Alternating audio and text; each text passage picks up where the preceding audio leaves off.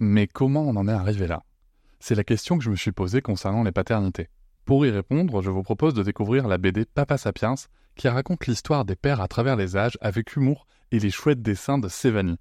Elle va paraître le 6 juin prochain. Vous pouvez la précommander dès maintenant et avoir un cadeau idéal pour la fête des pères. Alors rendez-vous dans votre librairie préférée ou dans les liens en description de l'épisode ou sur mes réseaux sociaux. Quelqu'un qui a dit que je peux pas jouer aux poupées et après j'ai pleuré. Bienvenue sur Papatriarcat, le podcast qui réfléchit à la parentalité au XXIe siècle pour l'affranchir du modèle patriarcal.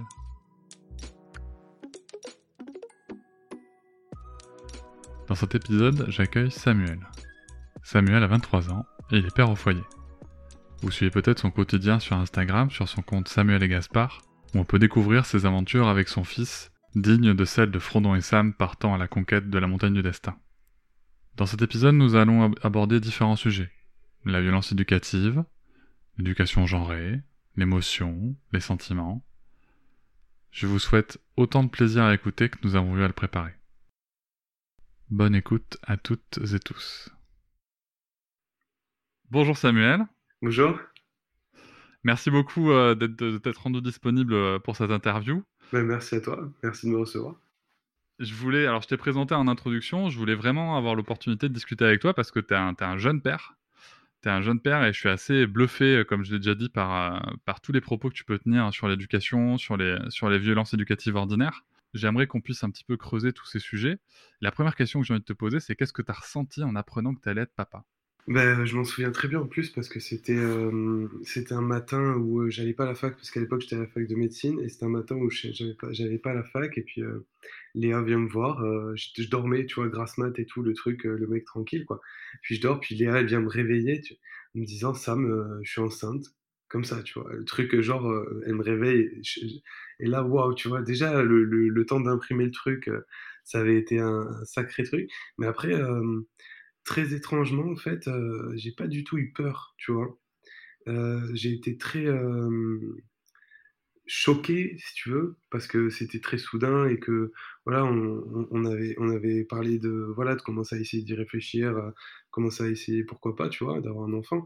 Mais euh, là, c'était vachement soudain quand même. Mais tu vois, moi j'étais genre waouh, putain, c'est là quoi, tu vois. Donc ça avait été plus un choc qu'une peur.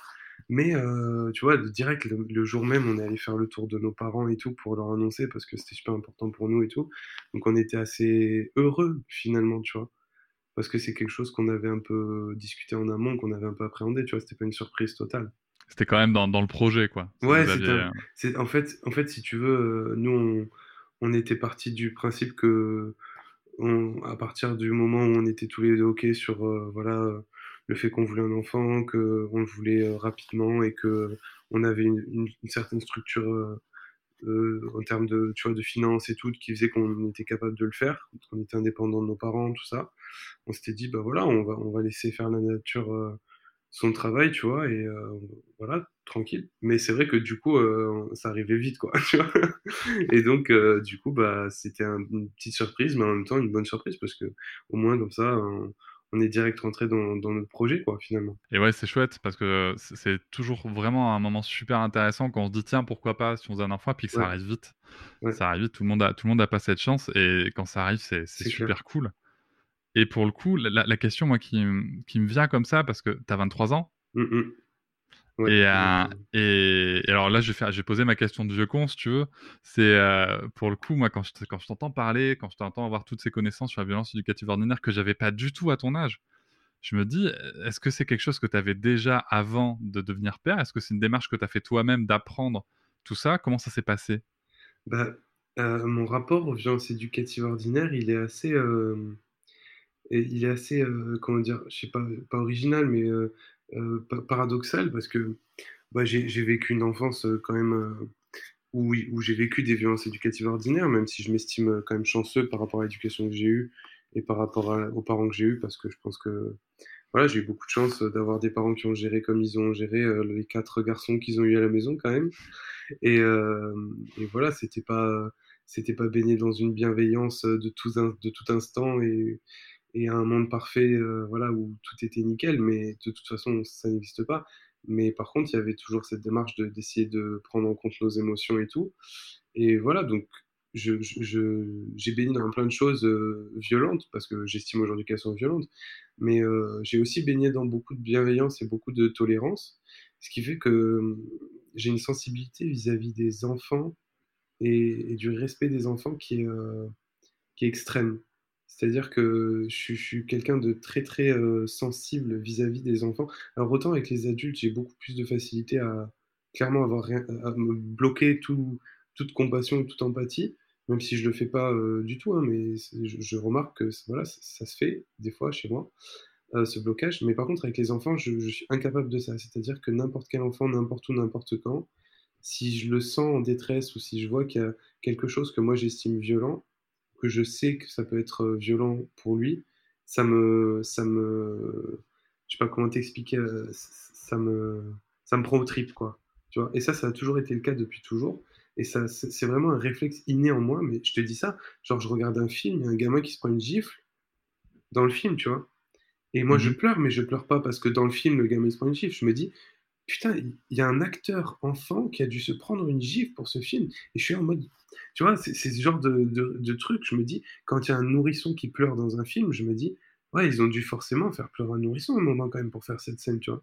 Et c'est des questionnements comme ça, d'hypersensibilité par rapport à l'enfant, qui ont fait que très rapidement avec Léa, quand on s'est dit, ouais, ce serait, ce serait chouette d'avoir un enfant et j'ai envie qu'on ait un enfant ensemble et tout, où je me suis dit, ouais, mais par contre, si on a un enfant, il va falloir qu'on il va falloir qu'on change un peu de façon de faire par rapport à la façon dont on a, été éduqué. Parce que parce que c'était pas forcément, voilà, comme je t'ai dit, tu vois, c'était pas parfait, et nous on n'essayait pas d'être parfait, mais c'était en tout cas euh, encore euh, pétri de pas mal de violences éducatives. Et du coup, euh, c'est là qu'on a commencé à se renseigner, surtout Léa d'abord. Et c'est vrai que moi, je suis, je arrivé très tard sur la lecture et tout, vraiment pendant la grossesse de Léa, tu vois. Alors que Léa, même avant sa grossesse, même avant qu'on parle d'avoir un enfant, enfin, on savait qu'on en voulait ensemble, mais on savait pas quand, comment, tout ça. Là, déjà à ce moment-là, après notre mariage, tu vois, et tout, elle, lisait beaucoup, elle lisait Filiosa, euh, Gegen, enfin tu vois, ce genre de, ce genre de, de livres très intéressants. Et moi, j'étais pas trop dans la lecture, tu vois. Elle me racontait ce qu'elle lisait et tout, ça m'intéressait, je trouvais ça pertinent, mais j'avais pas pu. Hein. Et quand j'ai su qu'elle était enceinte, là vraiment, j'ai commencé à essayer de me renseigner au maximum et à vraiment, en fait, si tu veux, mettre des notions scientifiques et des théories euh, scientifiques sur mes instincts à moi que je ressentais, tu vois. Super, c'est fort. Enfin, moi, si tu veux, non, mais ça, pour le coup, si tu veux, je me projette un peu dans ce que moi j'ai traversé aussi. Et, euh, et c'est vrai que je me retrouve bien dans ce que tu dis, puisque euh, ma compagne aussi a commencé à lire, elle m'en parlait. Et j'écoutais, je trouvais ça bien, mais j'avais un peu de distance vis-à-vis de ça. Moi, personnellement, c'est le documentaire, hein, même qu'on a imbattable de Marion ah qui, qui, m'a. Ah bah, qui paradoxalement m'a mis une bonne claque, si tu veux. Et après, ouais, après, une fois que tu as mis le doigt dedans, je trouve que bah, tu, tu, continues de creuser, quoi. Et pour le coup, tout ce qu'il y a autour, je parle de de, du développement de l'autonomie, de la motricité libre, tout ça, c'est quelque chose. Comment tu es venu à tout ça? C'est ça, hein, comme tu dis, de fil en aiguille, tu vois, tu t'intéresses. Alors c'est vrai que moi, à la base, je me suis surtout intéressé aux, violences éducatives ordinaires, à proprement parler, tu vois, parce que, parce que j'ai, j'ai cette euh, phobie et cette haine de l'injustice euh, la plus totale, tu vois. Je, suis quelqu'un de, comme je t'ai dit, je suis très extrémiste sur ça, c'est-à-dire que l'injustice qu'est la violence éducative ordinaire pour moi, parce que c'est une pure injustice. Euh, elle est très compliquée à, gérer pour moi. Et d'ailleurs, tu vois, des fois, c'est compliqué. Hein. Franchement, des fois, c'est compliqué. Ça me bouffe un peu, tu vois, parce que je repense à plein de trucs et tout. Puis je me dis, et si ça, et si machin. Mais en tout cas, euh, ça m'a amené ce sujet-là aux autres sujets, parce que je me suis dit, bah, quitte à aller à fond, autant aller à fond vraiment dans, en harmonie avec tout le reste, tu vois. Et donc, euh, on, a, on s'est beaucoup renseigné sur l'allaitement avec Léa parce mmh. que parce que c'est quelque chose. Euh, moi, j'ai eu la chance d'être allaité euh, plusieurs années quand même, et mes frères aussi. Et mais Léa, pas, pas, pas du tout. Et c'est vrai que pour elle, elle avait ce besoin-là de se renseigner, d'être accompagnée là-dessus. Elle a eu la chance d'avoir accès à une conseillère en lactation, pas mal de choses sur ça. Et voilà, tu vois, de fil en aiguille, l'allaitement, mais donc après l'allaitement, comment on va faire? Alors la diversification menée par l'enfant. Et là, moi, tu vois, le grand cuisinier, en tout cas le passionné de cuisine que je suis, la diversification menée par l'enfant, j'ai trouvé ça génial, mais direct, tu vois. J'ai ah trouvé ça euh, génial et tu vois, on l'a pratiqué avec Gaspard. Et alors là, mais c'est pour moi, franchement, hein, tu vois, je suis pas en train de dire que mon éducation elle est géniale et tout, mais la diversification menée par l'enfant avec Gaspard, ça a été une des plus belles réussites et une des plus belles surprises pour moi de, notre éducation, c'est que ça a super bien marché et qu'on a été super heureux et qu'on voit les, on voit que Gaspard, vis-à-vis de la nourriture, il a un rapport super sain et tout. Ça, je suis trop content. Après, la motricité libre, pour moi, c'était une évidence.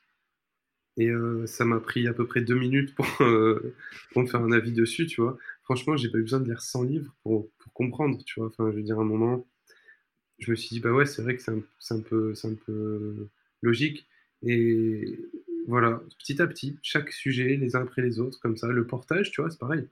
Le portage, au début, j'étais là, elle m'a montré Léa, elle m'a dit, ah, ce serait bien que tu prennes en écharpe et tout. J'étais là, bah, alors là, moi, mes parents n'ont jamais pris en écharpe, euh, je sais pas ce que c'est, je me sens pas de le faire, tu vois. Elle m'a montré une vidéo, et puis, euh, tu vois, genre, ouais, d'accord, il faut bac plus 5 pour faire un nœud, tu vois, Simer. Hein. Donc, tu vois, je suis comme ça, et puis après, euh, je me dis, allez, vas-y, bah, viens, on, prend une écharpe, tu vois, on l'achète, et on prend un poupon, on essaye, et tout, puis j'essaye, machin. Et en fait, quand Gaspard est arrivé, j'ai pris en écharpe, et il a passé euh, un an et demi à faire ses siestes de deux heures tous les jours en écharpe avec moi. Euh, tu vois, je veux dire, c'est un vrai kiff.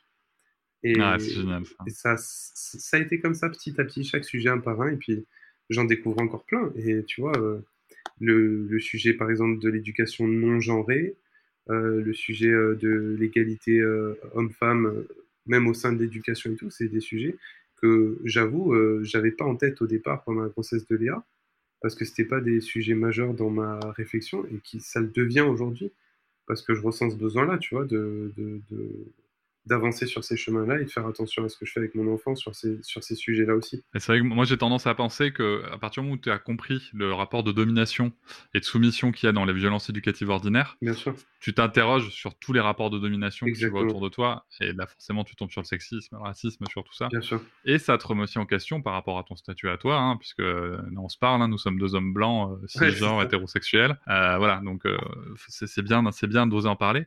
Il y a juste un petit point que je voudrais euh, soulever, c'est que tu as été allaité plusieurs années, donc un allaitement non écourté. Un allaitement, euh, disons, un allaitement, euh, je pense que je crois que j'ai, je crois que j'ai été allaité deux ans. Deux ans. Alors je voudrais juste, je voudrais juste pour, pour ceux qui, qui nous écoutent et qui, qui, ont, qui, qui, sont sur un sujet un petit peu d'allaitement et qui doutent, Samuel est un, est un adulte normal. Oui. D'accord. Pas Il a été allaité deux ans. voilà. Il va très bien. Voilà, je voulais juste euh, en parler. Et tous mes frères également.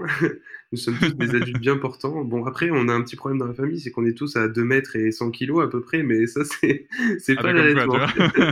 c'est pas l'allaitement, mais enfin, c'est peut-être un peu l'allaitement aussi. Mais euh, on a été très heureux euh, dans notre enfance, mine de rien. Et, et voilà, je, je, suis persuadé que l'allaitement a fait beaucoup pour, par exemple, mon immunité qui est plutôt solide. Ça, mais j'en suis convaincu.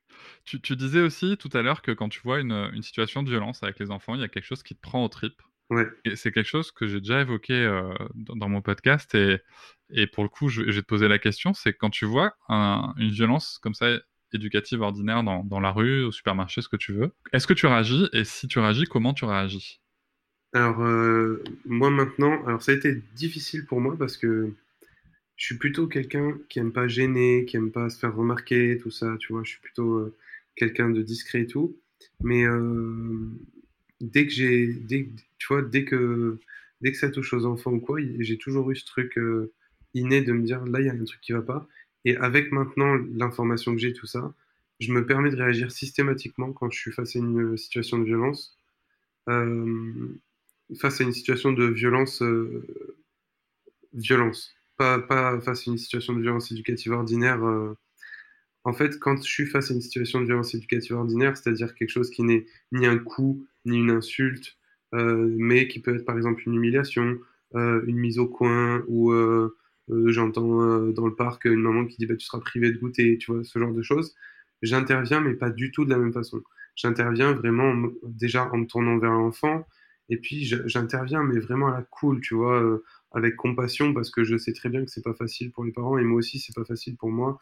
Et j'essaie d'entamer un dialogue vraiment sain et, et, complètement tolérant tu vois en disant mais je comprends euh, que ce soit compliqué et tout euh, mais là tu, vois j'essaie de trouver des solutions vraiment peaceful. Par contre quand c'est une violence physique ou une violence verbale euh, directe là j'interviens en mode pitbull et c'est d'ailleurs ce qu'on ce qu'on m'a reproché une fois parce que je suis déjà intervenu devant en plein marché de Noël. Il y avait un papa qui, qui, qui, allait mettre une fessée à son enfant.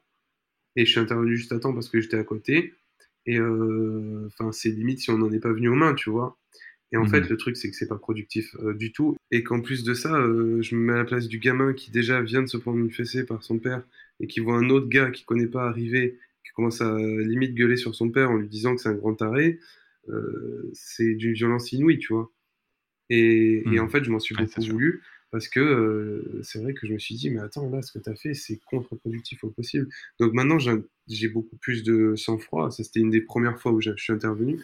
Maintenant, j'ai beaucoup plus de sang-froid. Et une fois au parc, comme ça aussi, il est allé intervenu parce qu'il y a un père qui, qui, avait carrément mis une mandale à son gosse parce qu'il voulait pas descendre du toboggan, parce qu'il avait peur de faire le toboggan, en fait, tout simplement. Et, et moi, j'y suis allé calmement pour le coup. J'avais dit, j'avais dit deux, trois trucs, et puis je, je lui avais dit que que c'était quand même euh, super violent, quoi, tu vois, et que, que c'était interdit par la loi, et que, et que voilà, tu vois, j'essaye de. Mais bon, c'est compliqué parce que dans ces moments-là, tu as un shoot d'adrénaline qui est super fort et t'as qu'une envie, c'est de, de. Enfin, moi, en tout cas, j'ai qu'une envie, c'est de mettre des coups sur le mec. Et c'est d'ailleurs une preuve que j'ai quand même des réflexes super violents en moi qui sont, pourquoi pas, euh, euh, intégrés depuis ma plus tendre enfance par, par exemple, des violences éducatives ordinaires ou une façon de voir le monde un peu violente peut-être qui m'a été inculquée aussi. Et c'est bien que tu en parles parce que justement, ça, ça rejoint la, question que je voulais te poser ensuite. Parce que tu, parlais de, choses qui étaient en toi euh, au niveau de la violence éducative ordinaire. Et euh, moi, je veux te dire en toute transparence, j'ai eu une période très très complexe euh, quand je suis devenu papa avec ma petite parce que elle avait des câlins alors que bah, déjà quand j'avais assimilé le fait que les caprices n'existaient pas. Mm-hmm. Sauf que tu as une petite voix en toi, tu vois, qui te dit que c'est un caprice, alors que tu sais que c'est pas vrai, mais elle est là, cette petite voix. Et quand tu réponds par un câlin, là où toi tu prenais une mandale, il euh, y, a une petite voix aussi qui dit non, mais non, moi j'ai pas eu ça. Donc ça s'appelle l'enfant intérieur. Hein. Euh, mais, mais, euh, mais tu vois, c'est vraiment une lutte de ressenti, je trouve. Au début, maintenant, ça s'est vachement estompé avec la pratique. Euh, mais toi, pour le coup, est-ce que ça t'a laissé des traces comme ça, un petit, peu des ressentis comme ça dans, ton vécu? Ouais, bien sûr. Moi, il y a des trucs euh, qui, encore aujourd'hui, me semblent absolument pas naturels avec Gaspard, tu vois. Euh, et, et c'est vrai que c'est compliqué parce que tu te dis, je sais que c'est ça qui est le mieux, qui est le plus positif, qui est le plus bienveillant, enfin ce que tu veux, tu vois. Mais en même temps, tu te dis, moi, je j'ai jamais connu ça, donc est-ce que je vais bien le faire déjà, tu vois ce que je veux dire? Mmh Il y a aussi ça. Moi, il y a souvent des, des, moments où, tu vois, par exemple, quand euh, Gaspard il traverse une tempête émotionnelle, que c'est vraiment, euh, tu vois, euh, en plus Gaspard il en fait rarement, mais par contre quand ça lui arrive, le pauvre, c'est vraiment, c'est vraiment un carnage pour lui, tu vois. Il, enfin, je dire, il repousse tout le monde, il, il, enfin, voilà, une tempête émotionnelle, quoi. Et le truc, c'est que moi, dans ces moments-là, euh, j'essaye de me mettre dans une posture, tu vois, à sa hauteur, euh, d'essayer de verbaliser ce qu'il ressent et tout. Mais euh, dans ma tête, je me dis, mais ça se trouve, même ça, tu le fais pas bien parce que tu l'as jamais vu faire par tes parents, tu vois. Et c'est ça qui est compliqué. Parce que déjà, d'un, tu as le premier réflexe, c'est de dire non, mais arrête ton caprice. De deux, tu as le réflexe numéro deux, je dirais, celui que tu t'es auto-appris, qui est de dire bah, mets-toi à sa hauteur, essaye de verbaliser et tout. Et puis derrière, tu as le retour du premier, euh, tu vois, de l'enfant qui revient, qui dit Ouais, mais ah bon, euh, quand même, euh, je sais pas si tu le fais bien, tu vois. C'est compliqué. C'est clair que c'est une lutte permanente entre ton enfant intérieur blessé, ce que tu estimes être bon et ce que tu as vécu toi, quoi. Et oui, il faut pas qu'on oublie une chose importante, c'est que c'est beaucoup plus facile de, de, faire des, d'éduquer des enfants bien construit que de réparer des adultes détruits. Hein. donc, euh, on, réparer nos blessures, c'est sûrement ce qui est le plus difficile euh, dans, nos, dans, nos, parcours de parents. Euh. Et ça, pour le coup, j'ai envie de te dire, comment ça s'est passé à l'arrivée de Gaspard? Qu'est-ce que ça a provoqué chez toi? Vraiment, vraiment, tu vois, voilà, quand tu l'as eu dans les bras la première fois, ah bah. quand tu l'as vu dans les bras la première fois. Moi, ça avait été, ça avait été un sacré truc parce que l'accouchement, notre, enfin, notre accouchement, moi je dis notre accouchement parce que j'estime qu'on a vécu ça tous ensemble. Euh, il a été très long et assez euh, compliqué parce que il était, au final, ça s'est passé d'une façon très éloignée de ce qu'on voulait puisqu'on était, on avait un projet d'accouchement à domicile. Euh, donc quelque chose de, de, très en comité restreint, non médicalisé au possible et tout. voilà, puis au final, on s'est retrouvé avec un déclenchement, avec une péri, enfin tu vois, vraiment le, tout ce qu'on voulait pas. Mais malgré ça, on a su vivre ça traverser cette épreuve-là. Et c'est vrai que bah, quand Gaspard arrivé, euh, bah, déjà Léa elle était complètement KO parce que ça faisait euh, jours qu'on était à la maternité, tu vois que c'était un enfer. Et après sa, après sa première tétée, je l'ai pris. Et là, je me suis dit, la première chose que je me suis dit, c'est bon, bah maintenant, il faut que tu assures. Tu vois, la, je, mhm. l'ai pris dans mes bras. Et tu vois, c'est vrai que, tu vois, on le dit tout le temps, et c'est un peu cliché, mais c'est vrai, tu, tu, quand tu le prends dans les bras, moi en tout cas, j'ai senti une, une vulnérabilité, mais infinie c'est-à-dire que un bébé, c'est, c'est, ça, ça, ne peut pas survivre euh, posé par terre là, tu vois, comme certains animaux qui naissent et qui partent faire leur, euh, leur vie. Un bébé, tu, tu peux, il peut rien faire seul. Et du coup, tu te dis, là, en fait, tu es obligé d'assurer, toi, tu vois. Et c'est ça qui m'a, qui m'a traversé à ce moment-là. Je me suis dit, là, là maintenant, tu, il a besoin de toi, tu vois. Et ce besoin de, de ses parents, c'est ce qui me traverse tout le temps en me disant, voilà, il a besoin qu'on soit là pour lui, il a besoin qu'on soit positif avec lui et tout. Et ça a un peu guidé euh, toute, ma parentalité, tu vois, en tout cas ma, ma petite parentalité pour l'instant.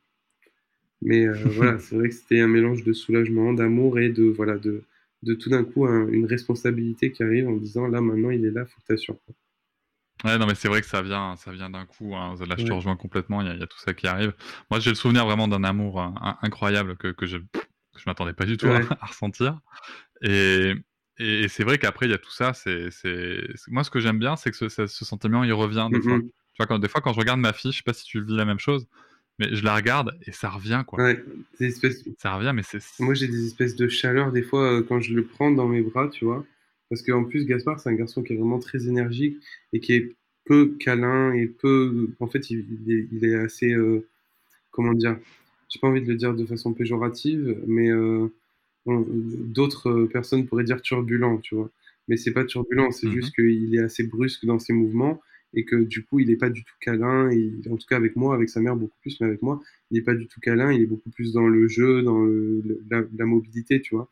Et du coup, c'est vrai que les rares moments où on se fait des gros câlins, ou tu vois, par exemple, quand il est un peu malade, on se met en peau à peau, je lui fais un gros câlin, ça lui fait beaucoup de bien. Mais là, tu sens une espèce de vague d'amour et de chaleur, tu vois. Mais vraiment, moi, ça m'est arrivé une fois en écharpe de me dire, là, je pense qu'il y a vraiment de la chaleur qui sort de moi, qui s'envoie vers lui, tu vois, d'amour. Et ça, je pense que c'est super important pour euh, nous, pères, de réaliser ça, que qu'on a le droit de... Enfin, tu vois, qu'on qu'on peut ressentir ce genre de vague d'amour et ce genre de, de, de bouffée de chaleur un peu d'amour et de sentiment envers ses enfants, tu vois, et de les embrasser, en fait, en disant... Euh, ouais, c'est cool que je vive ça et je, l'accepte en fait, tu vois. Ah, mais complètement, c'est cool. On a le droit de, le ressentir, on a le droit de l'accueillir, de l'accepter et de l'exprimer. Mmh, et de l'exprimer. Et donc, Gaspard est arrivé et euh, vous avez décidé avec Léa que, euh, que, vous que allais rester à la maison pour t'en occuper. Ouais. Parce que tu es père au foyer, donc cette histoire est, connue, puisque c'est un petit peu ce que tu racontes aussi sur ton compte euh, Instagram, où on voit vos aventures quotidiennes. Et moi, la question que j'ai envie de te poser, c'est ok, c'est une très belle décision. J'avoue que je t'envie un peu. Mais pour le coup, comment est-ce que ça, toi, tu vis cette situation en termes de, relation de famille et à ta place de, père, on va dire, et, à ta relation à ce que c'est un homme? Ouais. Ben, en fait, la décision, elle a été prise. Euh, c'est rigolo parce que je le dis souvent et souvent les gens ça les étonne, mais en fait, à la base, moi, tu sais, j'étais en, fac de médecine.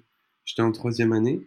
Euh, et bon, je, me faisais clairement chier, ça me plaisait pas du tout. Et euh, j'étais pas du tout épanoui dans mes études de base. Et en fait, quand Gaspard est arrivé, ça a un peu catalysé euh, tout un truc en moi qui m'a fait dire si t'es pas heureux dans ce que tu fais, il faut que tu arrêtes de le faire parce que euh, tu vois, tu as autre chose à faire de ta vie maintenant, tu as un enfant tout, tu peux pas te permettre de passer des heures en cours à, dormir parce que ça te plaît pas, tu vois. Et du coup, j'ai arrêté la fac et je me suis dit, bon, maintenant, qu'est-ce que tu as envie de faire? C'est ça la question, tu vois, quand tu arrêtes un truc qui te plaît pas, tu te dis, bon, qu'est-ce que tu veux faire de ta vie? Tu as, 21 ans, qu'est-ce que tu veux faire? Et en fait, la réponse, elle a été de me dire, qu'est-ce qui te plaît le plus dans ta vie? Parce que ce processus de décision, il a duré six mois, tu vois. Gaspard, il avait six mois quand j'ai vraiment arrêté la fac. Et, mhm. et en fait, à ce moment-là, je me suis dit, ce qui te plaît le plus, c'est de t'occuper de ton enfant et t'occuper de ta maison, de ta famille, de ta femme et de, et voilà, de, de, gérer ça. Et donc, j'ai dit à Léa, écoute, qu'est-ce que tu en penses? Est-ce que tu penses que, que c'est jouable? Parce que tu vois, ça demande pas mal de, ça demande pas mal d'ajustements financiers, euh, professionnels, personnels, tu vois. Et Léa m'a dit, bah écoute, euh, si, es, si ça te rend heureux, euh, moi, ça me rendrait super heureuse et on pourrait essayer ça, tu vois. Donc, on est parti sur ça.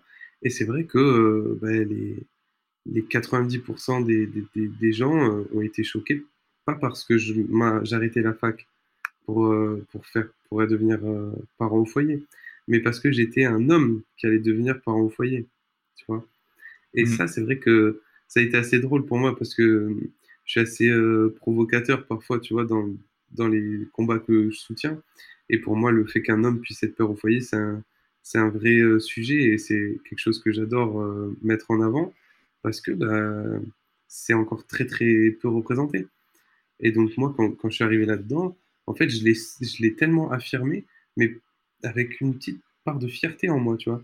De me dire, là, là, moi, je fais un truc que peu ont la chance de faire, déjà, faut pas l'oublier, et que ceux qui ont la chance de le faire, ils se font, ils se font casser du sucre sur le dos toute la journée parce que, en gros, on dit que c'est pas des vrais hommes, entre guillemets, tu vois, parce qu'ils n'ont pas de travail, parce qu'ils n'amènent pas d'argent à la maison, tu vois.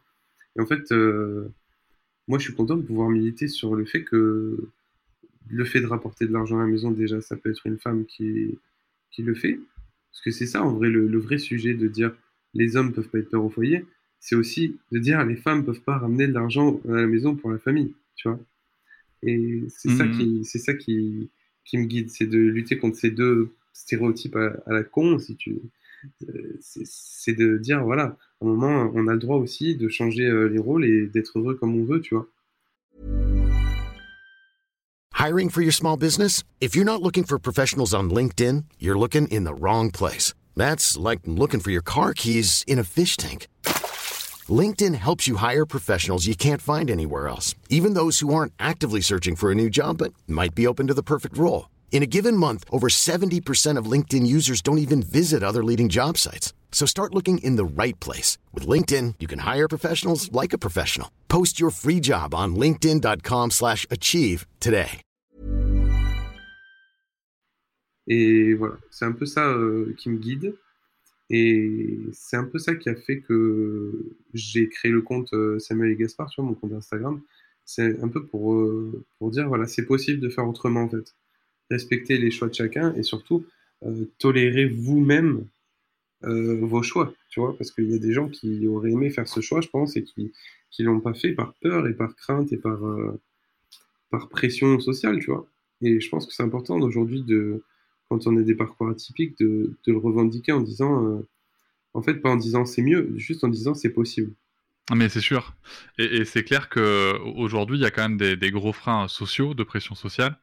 Euh, il y a des freins. Après, il y a quand même, pour certaines situations, des vrais freins euh, financiers qui peuvent plus souvent qu'on le croit être contournés quand même. Ça demande des ajustements de vie importants, mais, mais c'est possible.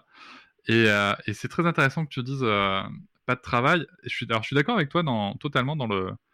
Quand tu dis, oui, euh, la vision, c'est la femme qui ramène l'argent à la maison, c'est pas quelque chose d'ancré dans la culture, mais alors là, carrément. D'ailleurs, euh, je viens de finir le livre de, de Sylviane Giampino, euh, Les pères travaillent-ils trop, où justement elle parle de cette structure sociale et c'est un livre génial. Pour le coup, il y, a un point quand même qui, qui, me, qui me titille et sur lequel que je voudrais préciser, mais je pense qu'on sera d'accord. C'est le fait de dire pas de travail. Alors moi maintenant, je, je, je, dis toujours, tu n'as pas de travail, rémunéré socialement. ça.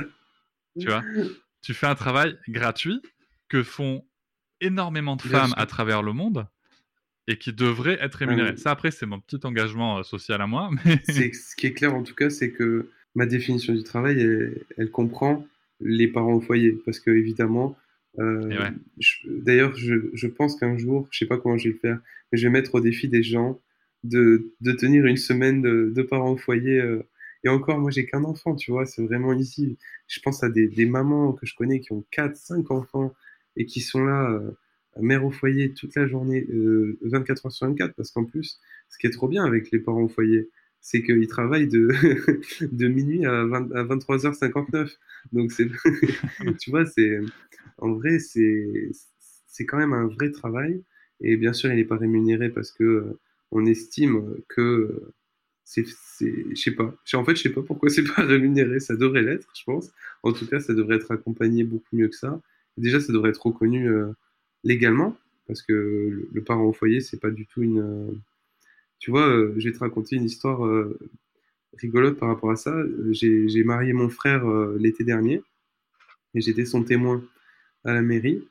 Et juste avant le, le, passage à la mairie, tu vois, il me dit Tu verras, j'ai une petite surprise pour toi.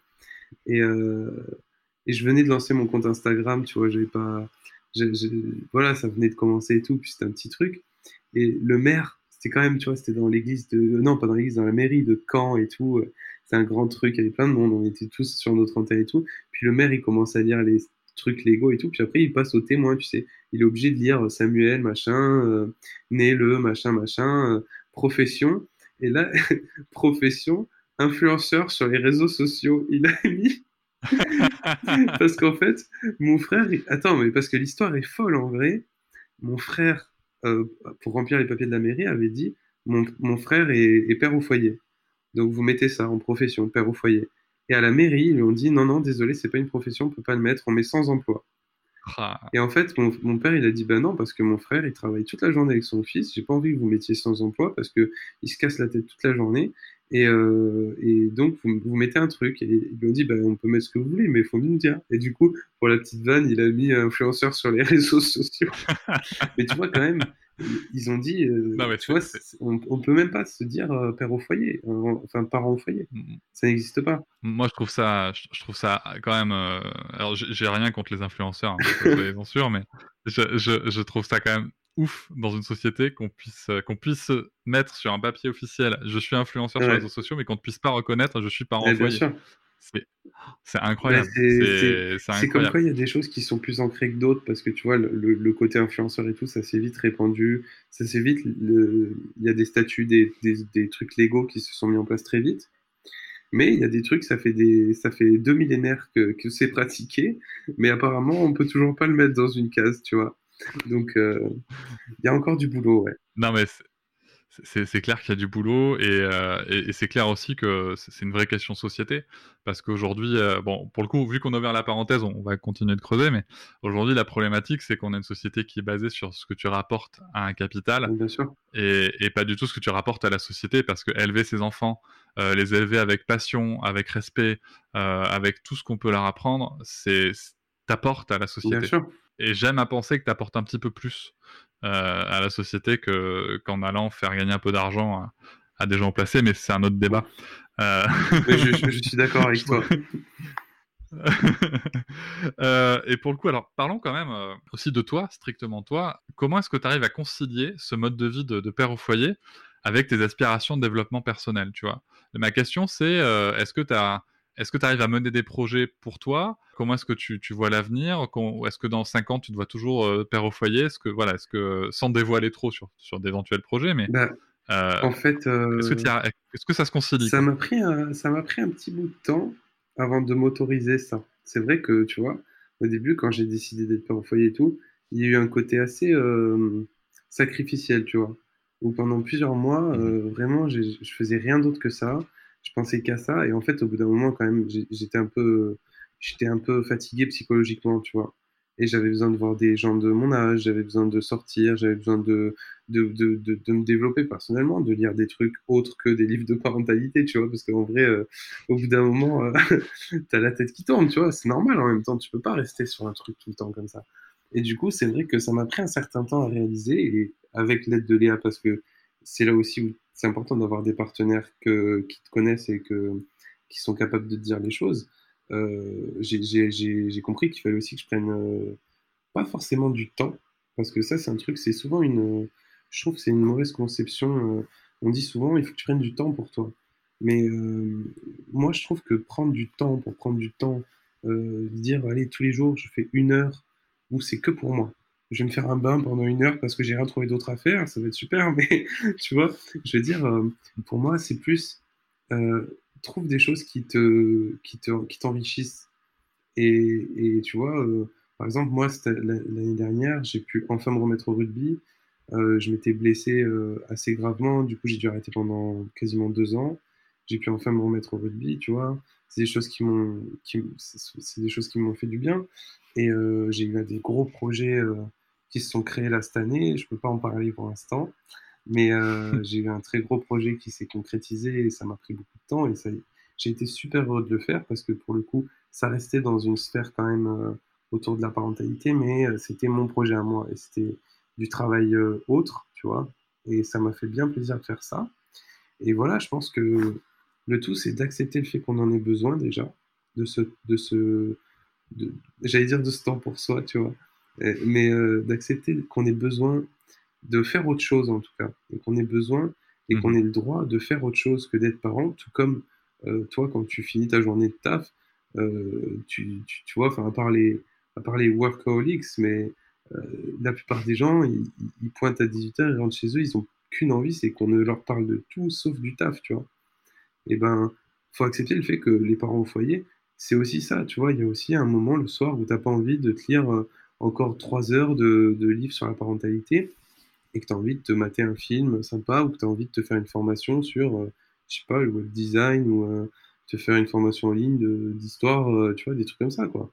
Et faut s'écouter, je pense que c'est le plus important. Et écouter les gens autour de toi aussi sans tomber dans un truc où tu, écoutes tout et n'importe quoi, mais les gens qui tiennent à toi, les écouter parce qu'ils ont souvent des choses à te dire aussi, quoi.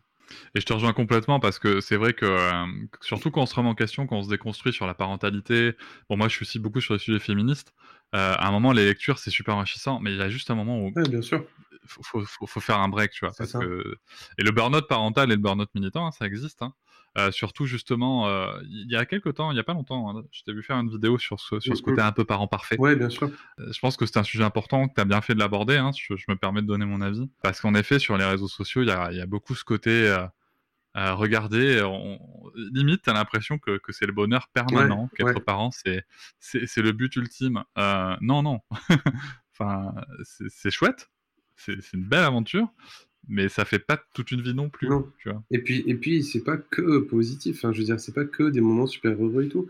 C'est aussi des moments durs, tu vois. Et c'est vrai que sur les réseaux sociaux, c'est compliqué parce que tu essayes de, de produire du contenu euh, qui plaît aux gens, tu vois, et qui, qui esthétiquement est intéressant et tout. Puis au, final, euh, c'est vrai que beaucoup occultent le fait que la parentalité ce soit dur.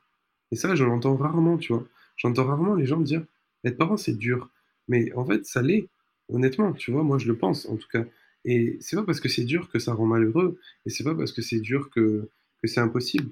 C'est juste, euh, c'est dur et ça demande, ça, ça, nous repousse dans nos retranchements et ça demande de se réinventer et de, de s'adapter de façon permanente. Pour moi, la meilleure définition de la parentalité, c'est l'adaptation permanente à un milieu qui ne fait qu'évoluer. Mmh. Et donc, c'est vrai que c'est super important de le dire. Parce que le burn-out parental, c'est super euh, méconnu et que c'est une situation que vivent beaucoup de gens et particulièrement des femmes. Il y a encore là une injustice euh, entre, enfin une inégalité et une injustice parce que c'est souvent les femmes qui sont atteintes de burn-out parental parce que c'est souvent elles qui ont, qui ont, apporté la charge mentale et la charge familiale, tu vois. Et, ça aussi, on n'en parle pas assez du, du burn-out parental. Et comme tu dis, le burn-out militant, j'imagine que c'est c'est aussi un sujet euh, à, creuser, tu vois. Bah, c'est sûr que dès que tu, en fait, dès que tu te déconstruis, euh, tu, tu, changes tes repères, donc euh, c'est pas facile. Il y, a beaucoup de, d'ailleurs, c'est pour ça aussi qu'il y a beaucoup de gens qui bloquent sur tout ce qui est violence éducative ordinaire, parce que bah, c'est aussi plus facile de rester dans, dans, sa vision socialement plus acceptée. Sauf que bon, après, ce sont des choix qu'on est prêt à faire ou pas. chacun avance aussi à son rythme. Faut, faut pas dire qu'une personne est est bien ou pas bien parce qu'elle n'avance pas au même rythme que nous ou que d'autres. Ça, c'est important aussi. Et c'est bien que tu parles d'éducation, d'égalité euh, femmes-hommes. Ça, m'amène à ma, à ma, question suivante. Pour le coup, tu as un petit garçon. Oui. Alors, comment, comment est-ce qu'avec Léa, vous arrivez à avancer sur l'éducation de Gaspard pour pas en faire un mâle dominant en, puissance, en puissance, voire un prédateur? Ben, Tu vois, je pense que tu m'aurais posé cette question il y a deux ans, je t'aurais dit, mais t'as ouf, quoi. Euh, évidemment que je vais pas en faire un prédateur. Euh, je suis pas débile, je sais très bien qu'il faut expliquer aux garçons de laisser les filles tranquilles. Tu vois, je t'aurais sorti un truc comme ça, je pense, il y a deux ans et demi, trois ans, tu vois. Et c'est vrai que aujourd'hui, je me retrouve des fois à me dire euh, comment je vais faire pour et comment je fais déjà, tu vois, parce que c'est vrai qu'on se dit comment je vais faire quand il sera grand et tout, mais pour moi, ça commence dès le plus jeune âge. Comment je vais faire pour euh, que en fait mon fils soit respectueux des femmes, tu vois, ou des hommes, ou enfin de qui il veut, mais qui soit respectueux, tu vois. Et, euh, et ça, ça passe par euh, le fait d'essayer de déjà le respecter lui respecter son corps, mmh respecter euh, ses besoins, mais aussi respecter ses, avis. C'est-à-dire que Gaspard, systématiquement, même depuis qu'il est nourrisson, et ça c'est un truc, ça peut paraître très bizarre d'un point de vue extérieur, mais on le fait systématiquement. Par exemple, quand on lui change la couche, je lui demande toujours si c'est d'accord.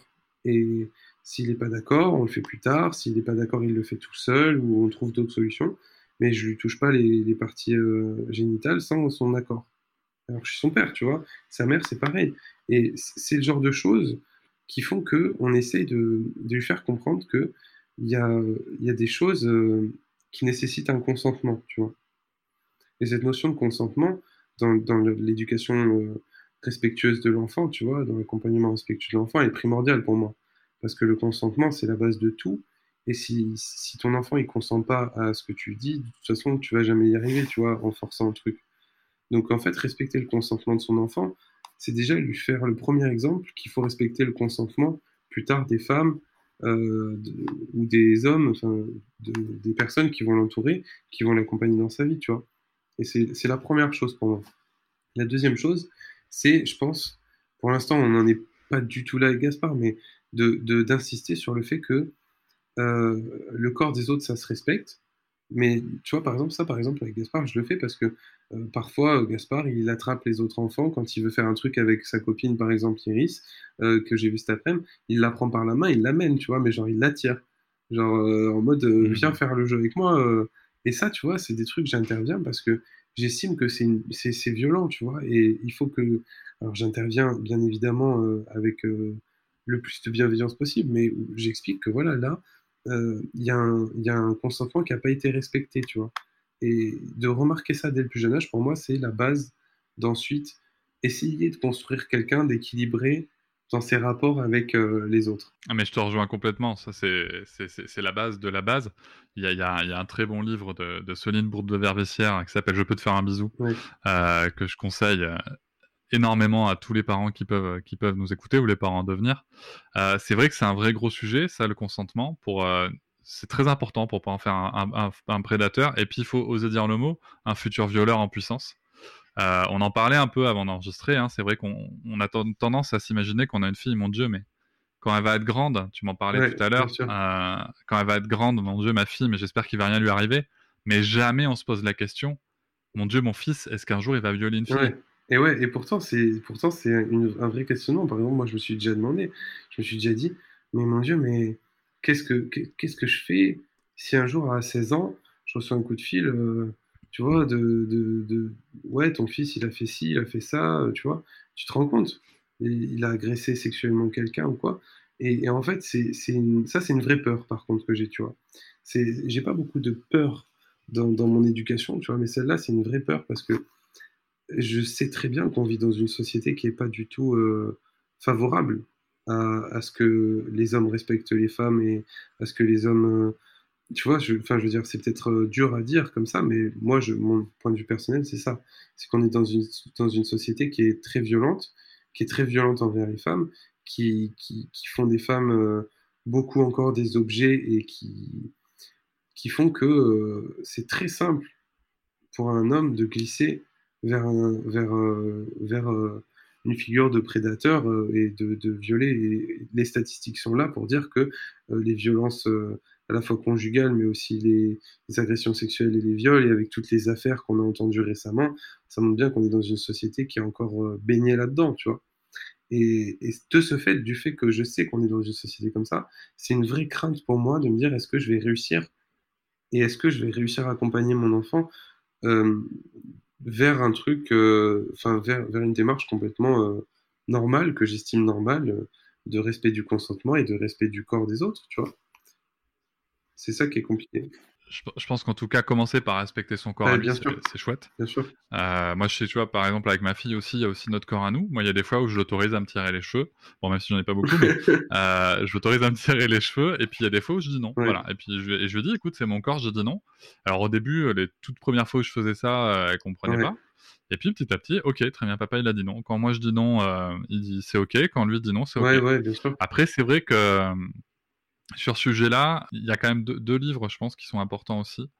Euh, c'est Tu seras un homme féministe, mon fils, d'Aurélia Blanc, qui est un livre magnifique. Et aussi Fille, garçon, même éducation, euh, d'Elisa Régoulet et Pita Pika, qui sont euh, géniaux. Je crois que c'est chez Marabout. Et c'est vrai qu'il y a aussi cette éducation de genre, tu vois, qui est importante. Par exemple, il y a des vraies études hein, qui ont été réalisées. Par exemple, on s'est aperçu qu'on a tendance à beaucoup plus verbaliser avec les filles qu'on peut le faire avec les garçons parce qu'on estime dès la naissance hein, que le garçon c'est plus physique, tu vois, que c'est plus qu'on est plus sur quelque chose qui va être physique, il n'y a pas trop besoin de lui parler. Et euh, je sais pas si tu connais cette étude qui a été réalisée euh, en 1976 où euh, sur un panel de 900 personnes de différents âges, en fait, tu as, la photo d'un bébé mmh. qui est asexué dans son apparence, si tu veux, qui est en train de pleurer. Et quand on dit aux gens que c'est un garçon, il pleure de colère quand on dit aux gens que c'est une fille, ils pleurent de tristesse.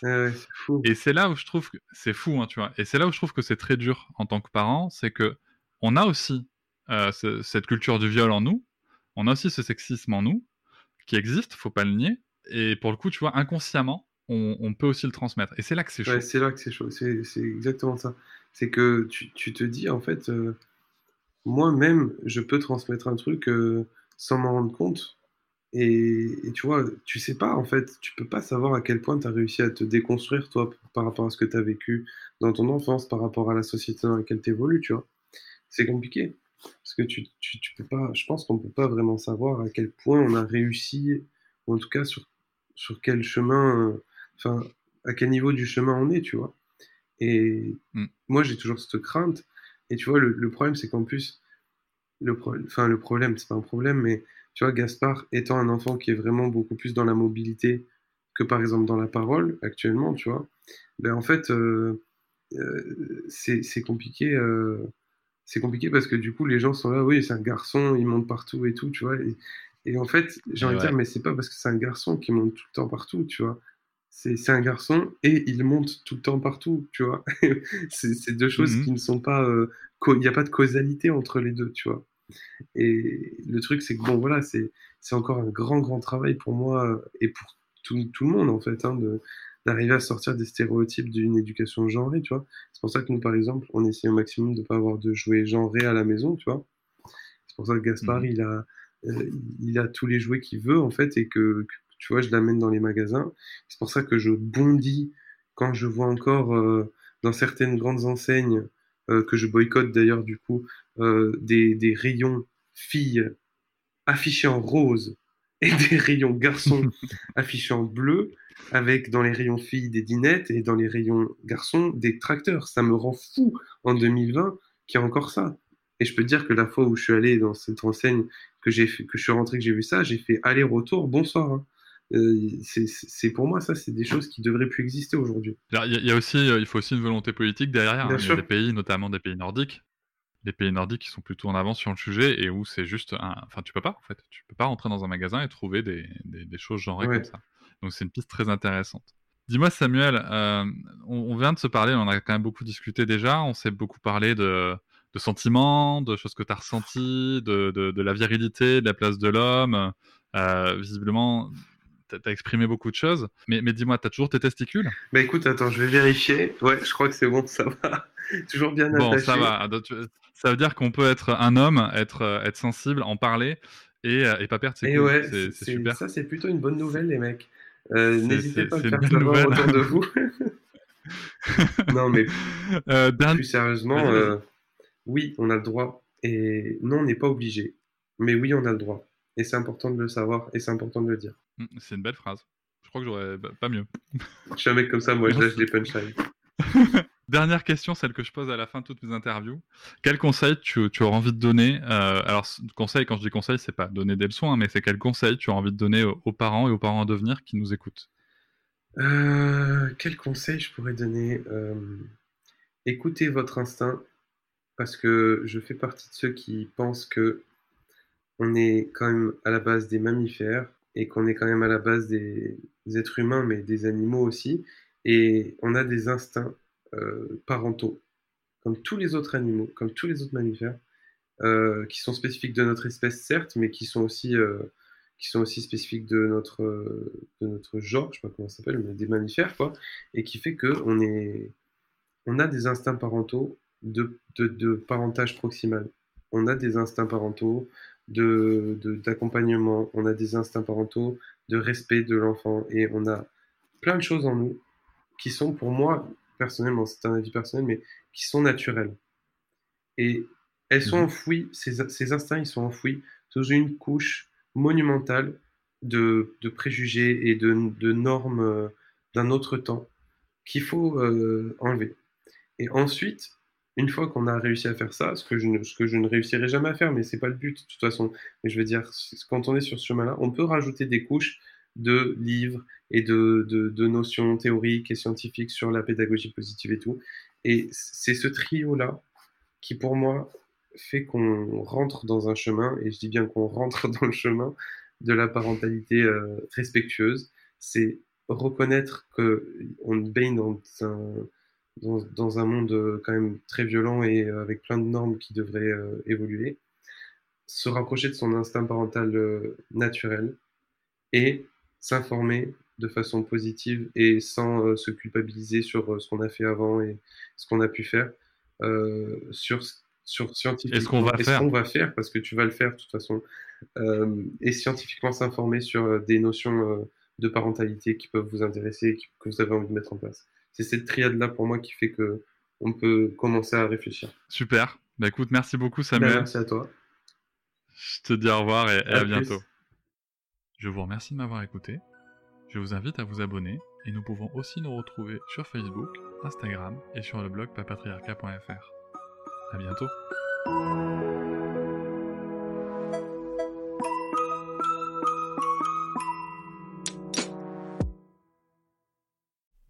Hop, c'est encore moins. Si tu veux soutenir le podcast, tu peux aussi t'abonner à Papatriarca Plus et découvrir chaque semaine un épisode bonus en plus des 60 déjà disponibles.